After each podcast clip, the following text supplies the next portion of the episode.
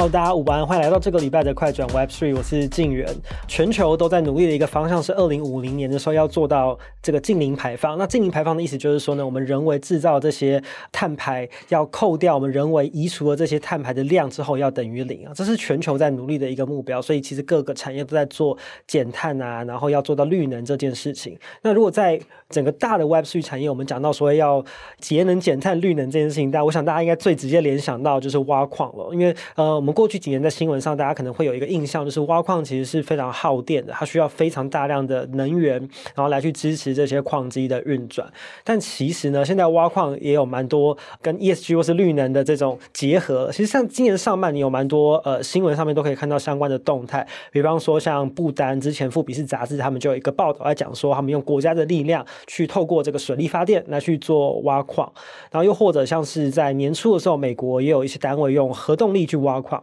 啊，又或者是在更最近的是这个全球最大的稳定币 USDT 的这个背后的发行商 Tether，他们在乌拉圭那边也投资了一些跟绿能发电有关的设备，那就是用于他们想要来做自己的这个矿场来做挖矿哦。那其实，在台湾最近有一个非常酷的一个产品，大家可能在社群上面也有看到。其实之前我们 Web3 Plus 也有报道，就是非常小的一个这个乐透型的矿机。那今天我们会聊到这个东西是什么，但是它其实背后的这个起心动念也是跟节能减碳跟绿能有关系。那再来第二个想要跟大家分享的是，大家或许之前谈到到挖矿会有比较多的联想，都是跟投机跟赚钱有关。但是当然赚钱也是一个很重要的一个诱因哦。那现在其实挖矿也不只是大家可以想象说可能比较投机性的一个操作，它其实也是可以变成是一个稳定跟长期投资的一个工具。那到底要怎么做呢？就是今天节目要跟大家分享的。那所以一开始我们讲到说这个乐透型矿机非常小哦，所以今天我们邀请到就是这个背后开发这个产品背后的这个曼元科技的创办人 Ted。来到我们今天直播的现场，要跟大家聊聊什么是乐透型矿机以及挖矿怎么样跟理财做结合。所以，我们今天非常欢迎 Ted 来。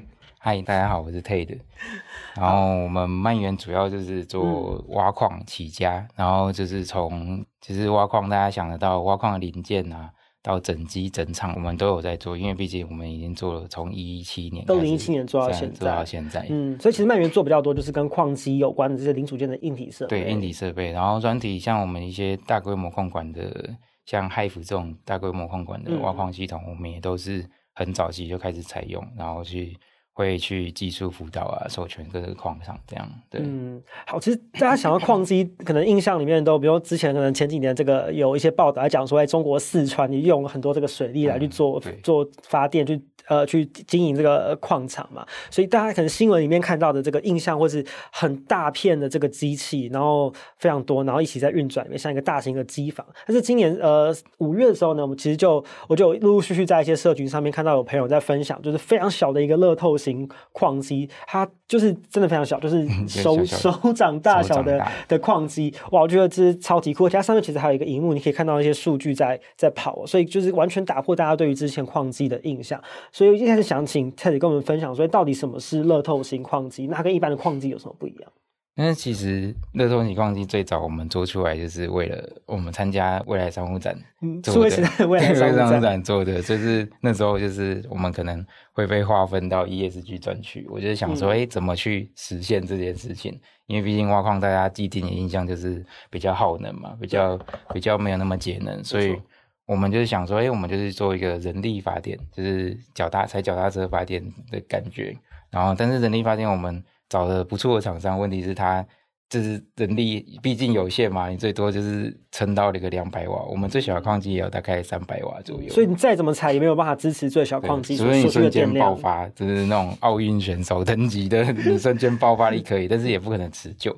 对，所以我们再去找一个更小的矿机，就是在网络上发现，哎、欸，以前有人做了这些东西，然后我们去把它整合应用，把它弄成。弄成一个可以实际运用的东西，那嗯，那就可以就借由一些 open source 的东西去做。那上上来之后，因为没想到就是其实我们就是分享说，我们只是到社群分享说，哎、欸，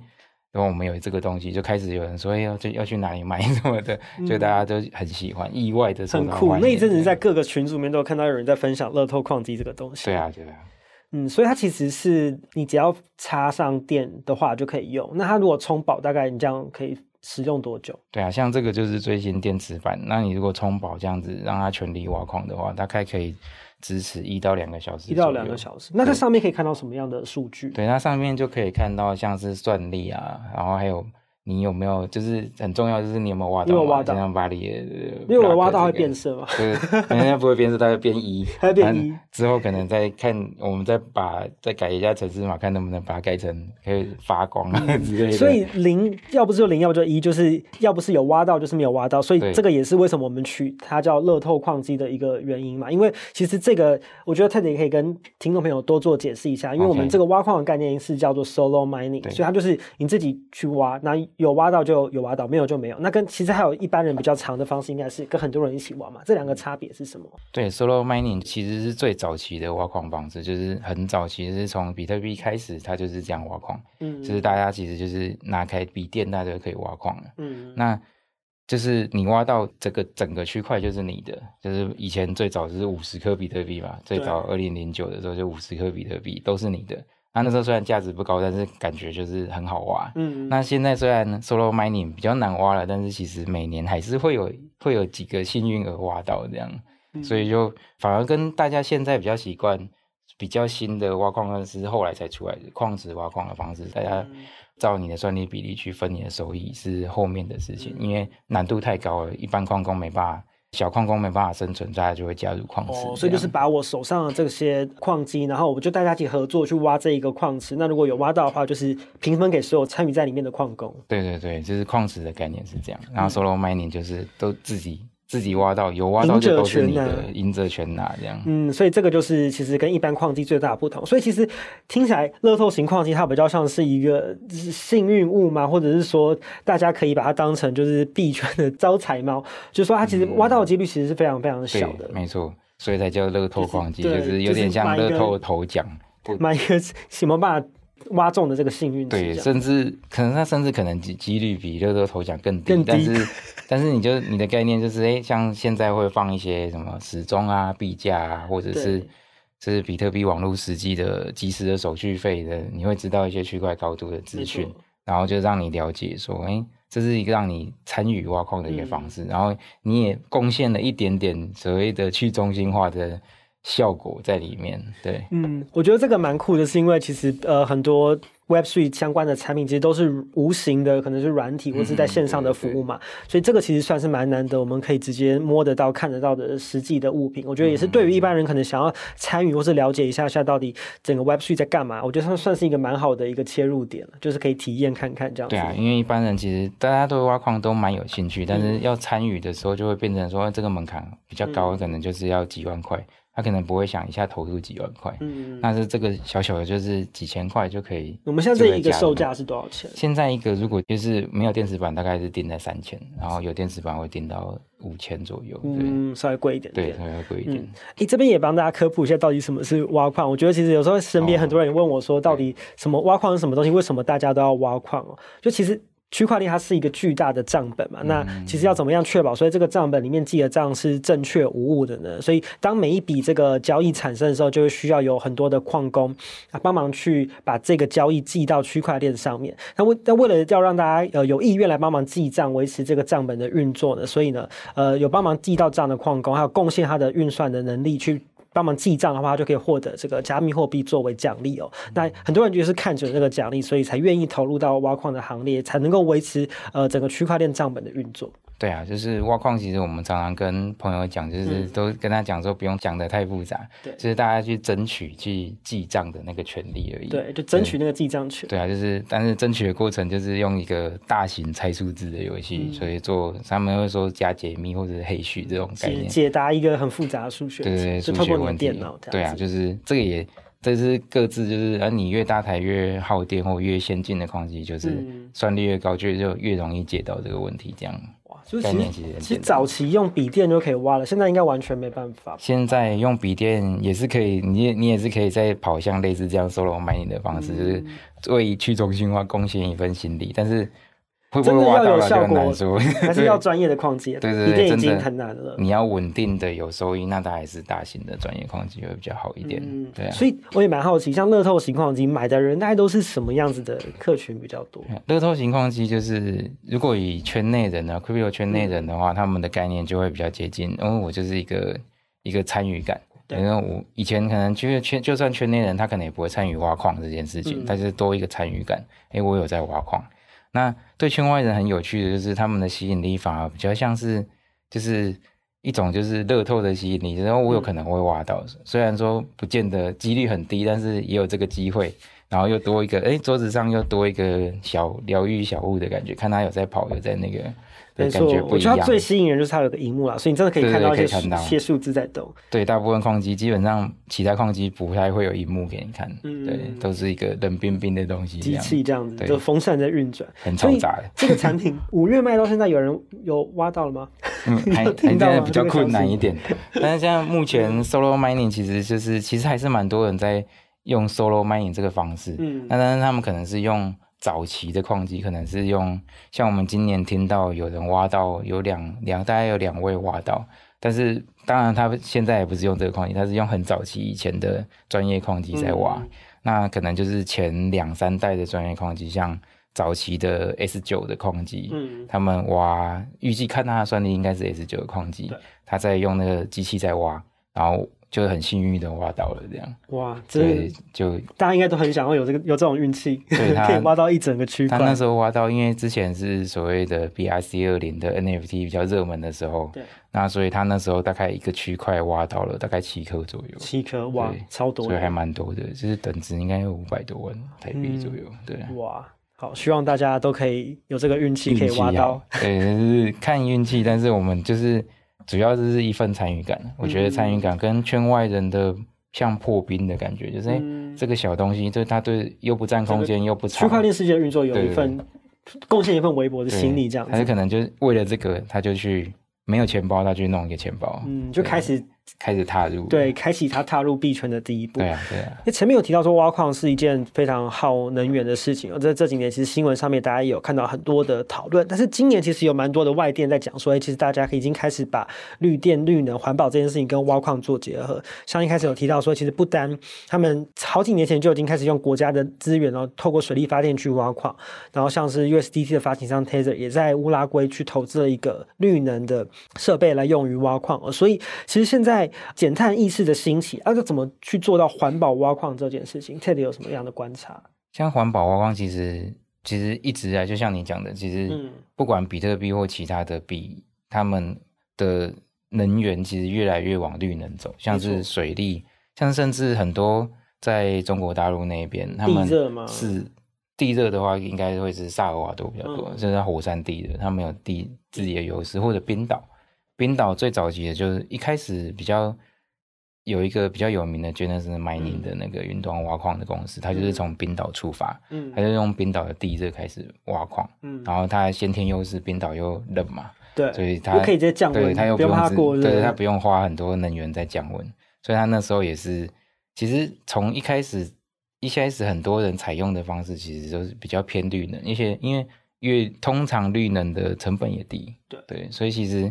如果能采用绿能，那就是如果当地有适合的绿能，其实大家其实矿工是很愿意使用绿能的，包含四川啊、水利啊、嗯、这些东西，其实矿工都蛮喜欢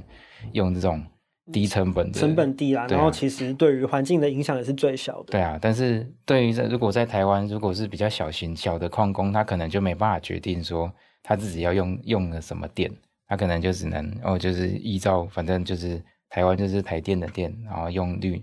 看是台电用多少绿能去采采用的比例这样而已，对啊，嗯、所以那比较大型的矿场，它就可以决比较能决定说，今天它用核能，或者是它用水力，嗯、或者是不管光电、风力这些东西，会比较采用其实越来越高啦。因为目前看到美国，美国很多也是在五大湖区，他们用水力发电去、嗯、去做这样、嗯，所以其实这是一个长期的趋势。对啊，这基本上。不管是各界，其实我觉得大家用电的都是朝绿能前进。嗯，其实讲到这个挖矿，呃，大家可能在新闻的热度上面会觉得这一两年好像讨论的比较少一点点。当然有几个原因啦，包括像是这几年的这个熊市啊，然后也包括像是第二大的这个加密货币以太币也改变了它的这个呃共识的机制，所以呃这些都有影响大家在看挖矿这件事情上面的热度跟关注度。所以呃现在大家挖矿挖比较多，应该还是以比特币为主。对，现在如果说所谓的 Proof of Work，就是真正用矿机在挖矿的，对，因为以太币已经完全变成 POS POS 机制了，对，就是看你持有的量来去分配，对，你要进去做 staking 做验证节点这些东西，你才能才能取得获得加密货币的奖励，就才能做它的挖矿 POS 的挖矿。那现在真正 POW 当然还是有非常多币，那你当然还是真正的神主牌还是比特币最大的。占比还是比特币，嗯，然后后面还有莱特啊、狗狗币，其实也都是用 POW 挖矿，嗯，然后后面还有非常多各种小币，其实它还是都用挖矿。像如果最近比较红的，可能就是 KAS 这这个币，对。这是我们乐透情况机，就是是以挖比特币为主，就比特币或者是 BCH 都可以，比特币的相关的延伸的同算法的都可以做，哦、对。所以它是在可以在上面做设定吗？对，它可以在上面，可以在上面直接做生意，就是看你要挖的币种。矿池更换钱包就可以挖比特币系列不同的币的币种，这样。嗯，对。因为讲到挖矿，呃，我觉得对于可能比较没有那么认识这个产业的人，可能会有个印象，它就是可能是比较投机，然后比较这个、嗯、可能都是一些科技仔在做的事情哦。但是其实挖矿它也可以变成是一种投资理财的工具跟方法。这可以请 Ted 多跟我们分享一下，到底怎么样可以把挖矿变成是投资理财的工具？嗯，像我们现在就是会讲的，就是因为我们对圈外人讲的讲座蛮多的，我们会讲的比较通俗一点，我们会讲成春夏秋冬那种概念。只是春天就像，其实像今年就是所谓的春天，就是你可能该要进入，该要开始做这些东西，在像明年会减半嘛，我们都用减半循环。比特币每四年、三年半到四年会有一次减半。对对对，那。明年会减半，我们就是今年会开始慢慢踏入这个市场，慢慢建，把我们的矿机慢慢增加，矿场慢慢增加上来。嗯、那等到明年减半之后，我们就不会增加这么多。那到后年的时候，就是真正减半后一年的时候，其实大家去观察，每次减半后一年，其实就是它疯狂飙的高点。嗯，那可能到二五年减半后一年的第四季。那我们就会慢慢出脱机器，慢慢出脱币，然后就到再下一年，就是我们就是一个冬天冬眠的那一年，嗯，然后就等待下一个时机到来，低点到来，我们再重新再进场这样。哦，所以其实这个挖矿的周期其实是跟着比特币减半的这个规律。哎，那可不可以请 Ted 稍微跟我们听众朋友分享一下，什么是比特币减半？比特币减半就是因为比特币有一个两千一百万的上限，对，所以它要维持这个上限，它就从二零零九开始，二零零八零九开始，它上线主网上线的第一颗开始就设定了大约四年一次的四年一次的减半循环。这样一开始是一个区块就有五十颗比特币，对，然后可能四年后到。二零一二年的时候，它就变成剩下二十五颗，对。然后在一六年的时候就十二点五，然后就越来越少，这样。就是每挖到一个区块，它可以获得的比特币颗数的奖励会变少，就减半。对，因为它其实比特币是有发行的上限嘛，两千一百万颗。所以如果说哎，都一直让大家挖到每一个区块有同样的奖励的话，那很快就是说都会被挖完，都会没有。所以它在设定设计了一个这样子的机制。对，没错。然后它就是控制控制那个上限，避免就是过度的通膨，因为它一开始就是它它的创世区块的东西，就是它里面就放了一句话，就是英国要进行第二次还是第三次 QE，对，它就是针对就是政府会没有经过人民同意就 QE 这件事情，可能某种程度就在掠夺人民的财产，嗯、所以它就是针对这件事情而开始了比特币的。比特币的整个主网的开始，可是为什么每次减半发生之后会是一个牛市？因为减半其实就是一个很简单的经济学概念，就是供给跟需求。对，因为假设说我们这个需求对比特币的需求一直都在的话，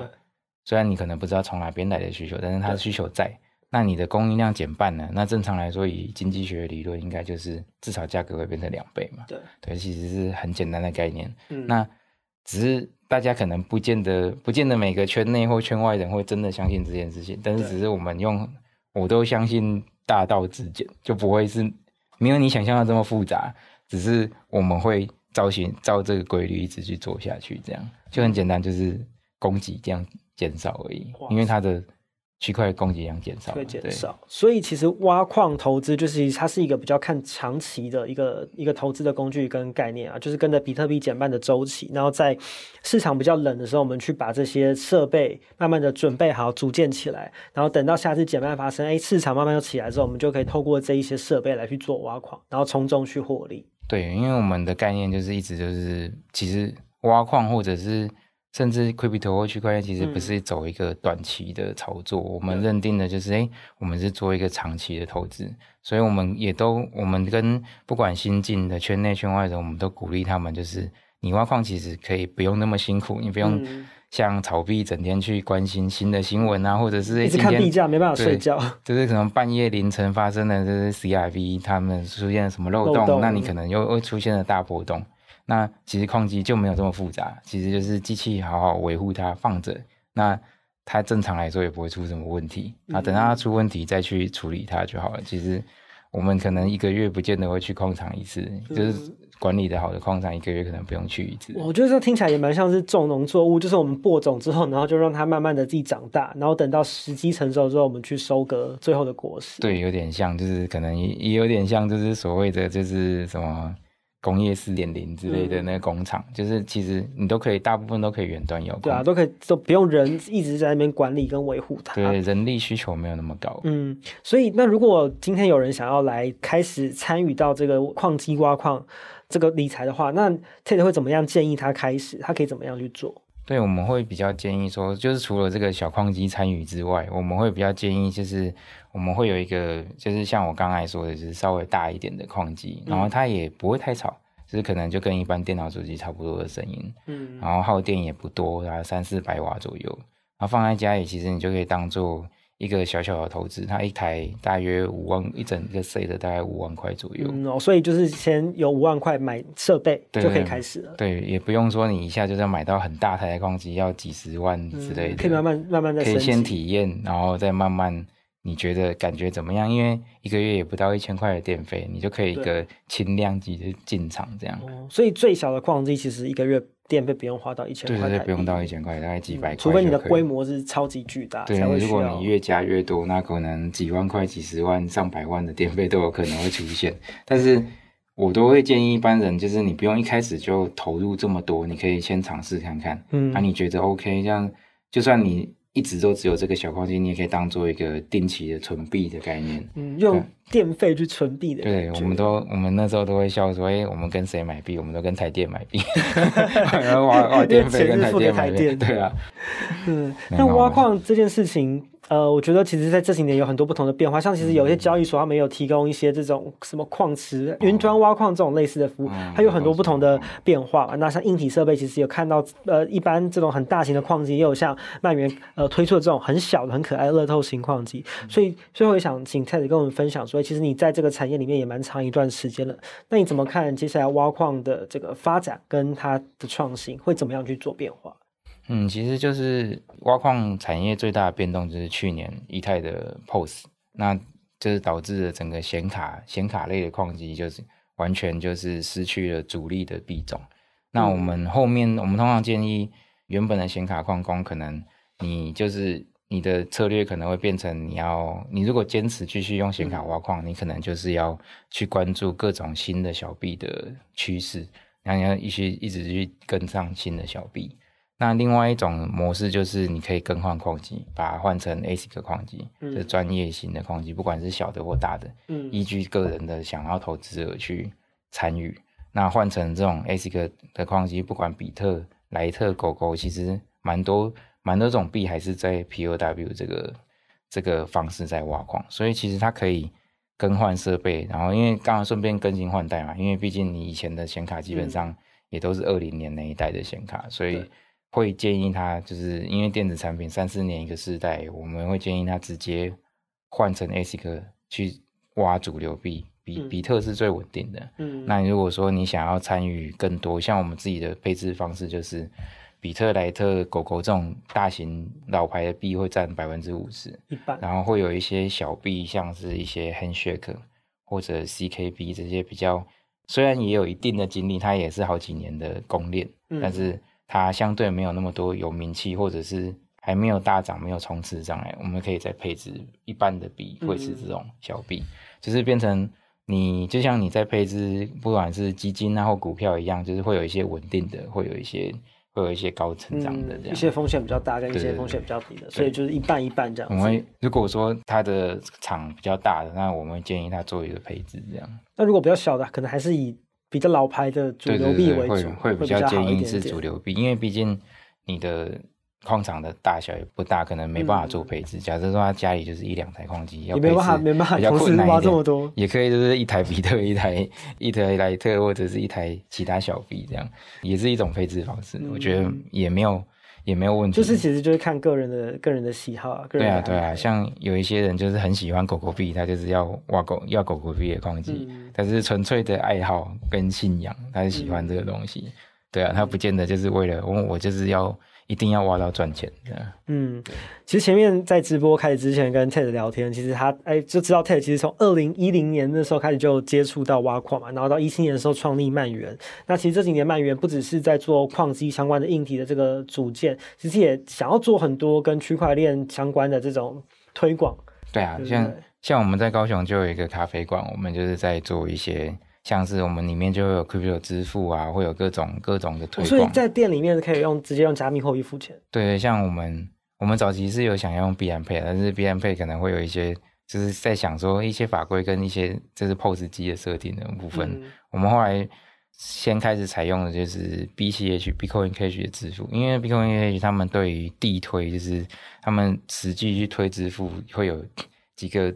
应该算自贡，他们很很积极的在线下去推广，对，线下去推广，所以他们也有专门做一个类似 POS 的 app。让我们就是因为毕竟员工不可能每个都很了解 Crypto，所以就是他们比较方便收款支付，用手机就可以收，对，他们就可以直接帮就是帮店里收款。对啊，然后我们还是照样开发票，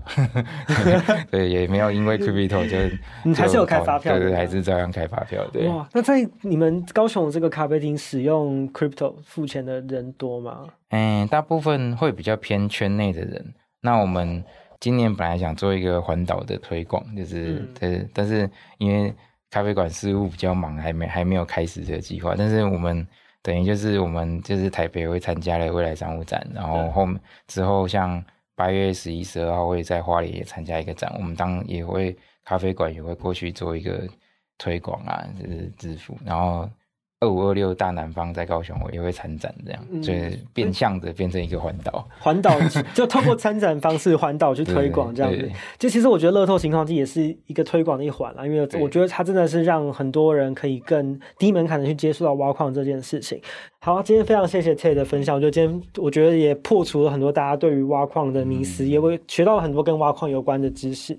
那最后的时间也跟大家稍微宣传一下，呃，Web3 Plus 在八月十号下午两点。我们有第一场的实体的活动，那其实这个系列的活动叫做“快点来聚聚”。我们每一个月都会针对一个产业选定一个主题，然后去邀请专家来分享。那其实我们是希望能够服务到，就是在各个产业，那你可能对于呃 Web3 转型或者是区块链相关的技术有兴趣的工作者，都能够透过就是每个月一次的主题来去更了解自己的产业或者自己的兴趣，在区块链或是 Web3 这一块有什么可以关注新的趋势或是可以学习的地方。八月十号第一场，我们的主题是跟品牌行销有关的，所以呢，也欢迎就是所有在行销跟这个品牌经营、会员经营领域的工作者一起来共襄盛举。那可以在我们的这个 Web3 Plus 的官网上面找到我们报名的网址跟链接，所以欢迎大家一起来。今天也非常谢谢 Ted 的分享，谢谢，好，感谢大家，那我们下周见喽，拜拜，拜拜。